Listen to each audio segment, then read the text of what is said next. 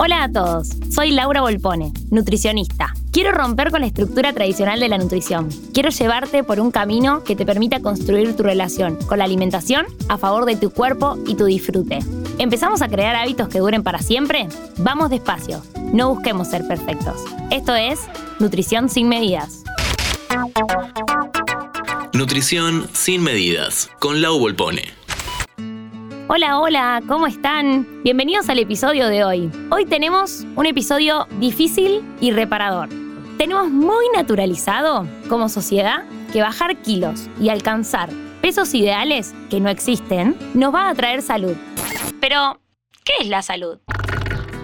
Según la mirada actual de salud, ser saludable es comer bien y moverse más. Sin embargo, esta mirada no toma en cuenta la complejidad de la salud Socialmente, creemos que la salud es algo que tenemos que perseguir constantemente, que depende fundamentalmente de nosotros y es algo estático, como si una vez que la fuésemos a alcanzar, es inamovible. ¿Quién nos hizo creer esto? Como concepto de salud, el salutismo.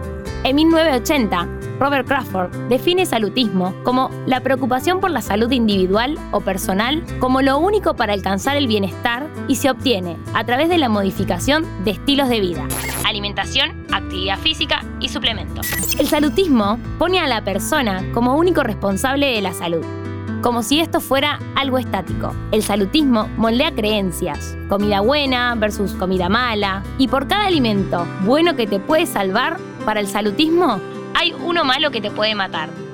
Si comes bien y sano, tendrás salud. ¿Te suena esto? El salutismo no toma en cuenta que la salud es multidimensional. Además, el salutismo no es ciencia. El sufijo ismo significa creencia o tendencia de orientación innovadora.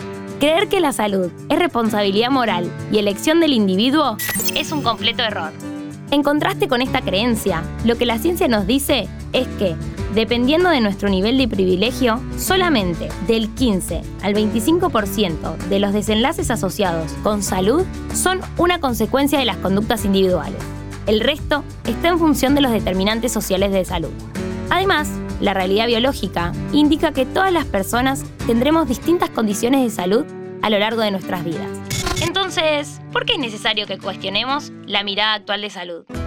Porque es una mirada simplista y reduccionista y no tiene en cuenta los reales determinantes de la salud ni al individuo. La salud es mucho más que el bienestar mental, físico y social.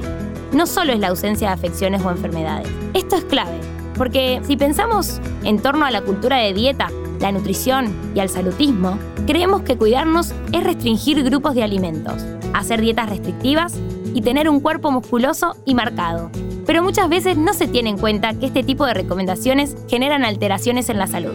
Por ejemplo, si hay desgano, desregulación hormonal, cansancio físico, si no querés salir de tu casa, te aislás, no te relacionás con otras personas, si hay obsesión, culpa, irritabilidad, depresión, ansiedad y estrés, tu bienestar puede verse muy afectado. Además, es fundamental comprender que la salud tiene múltiples determinantes y más del 50% de estos factores que afectan a tu salud, específicamente un 64%, corresponden a variables que no podemos modificar con nuestra fuerza de voluntad ni con tu comportamiento individual.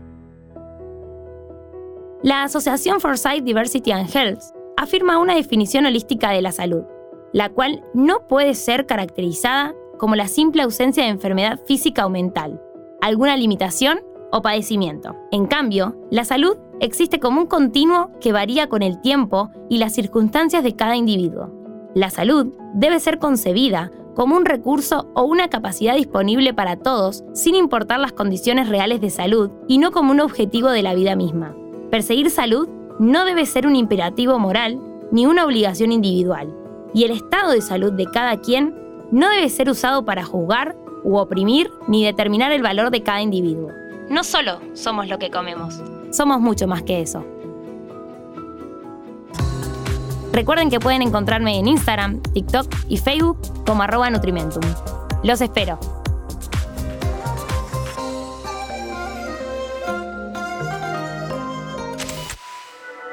Interés General Podcast. Conoce algo nuevo en 5 minutos. Seguinos en redes sociales y descubrí más contenido. Búscanos en Instagram, Twitter, Facebook y LinkedIn como Interés General Podcast.